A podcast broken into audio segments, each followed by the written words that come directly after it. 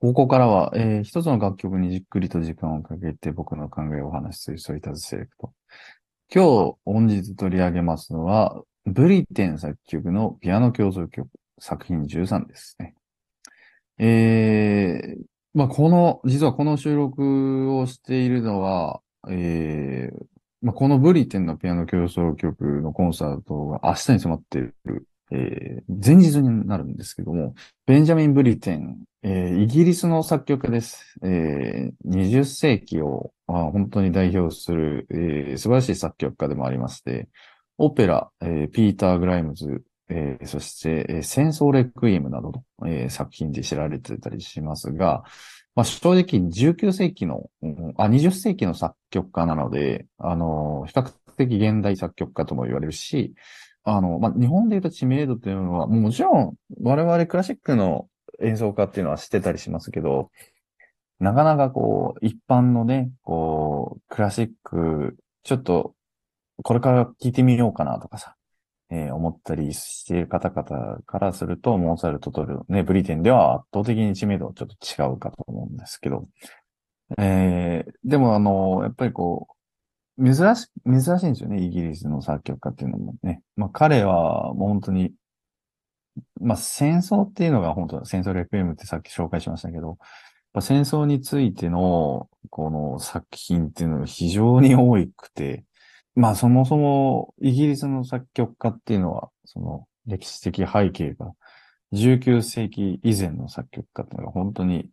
少なくて、で、まあ芸術を排除するとか、えーそういった、まあ政府の、えー国の方針っていうのが強かったんですよね。それはまあ、この戦争の時代っていうのも仕方がない、えーこともあって、えーっていう、まあ、それが原因って言われている説でもあったりするんですけど、その、10久しぶりに出てきた作曲家が、まあ、エルガーだったり、ホルストだったりっていう風なんですけど、まあ、そこでまたブリテンっていう作曲家が出てきて、第二次世界大戦前夜に、1938年に作曲したと言われているらしくて、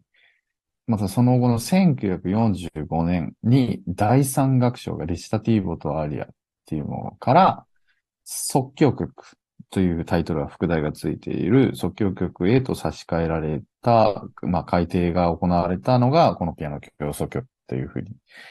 なっています。なんだろう、オーケストラのこのピアノ協奏曲のこの編オーケストラの編成としては非常に大型で、えースネアドラムだったりもそうだし、あと、ラベルのピアノコンチェルトでさ、あの、ド頭冒頭にこう、でこういう、ね、無知の音が入ってくるんですけど、そういうのも入ってくるし、うん、この冒頭のね、本当に、最初からこう、スネアが入って、バンバンって入って、ピアノがね、非常に弾きにくい、えー跳躍をして、疾走感に身を任せながら始まっていくんですけど、1楽章、4楽章が非常に軽快だったり、まあ、リズム、リトミック的な要素が非常に多くて、逆に2、3楽章が結構、のんびりめというか、この緩急の差が非常に激しい作品で、とりわけ4楽章なんかもそうだけども、あの、まあ、やっぱこう、軍人さんが、こう、行進している、ザッ、ザッ、ザッ、ザッっていう足音だったりっていうのが、こう、非常に取り込められている作品にもなってるし、まあもう切っても話せないよね、と。戦争に関してはね。で、そして今回、ブリテンのピアノ協奏曲を紹介したいんですけど、この音源は、あの、僕が非常に勉強して参考にしていた音源でもあるので、楽しみに聴いていただけたらなと思います。えーブリテン作曲、ピアノ協奏曲作品13番より第一楽章、えーラルフ・ゴトーニ、えーピアノ。そして、オッコ・カム、えー指揮、えーヘルシンボリ交響楽団です。Growing sonority. リモートでお届けしてきました。えー、それだけグローイングソノリティエンディングのお時間となりました。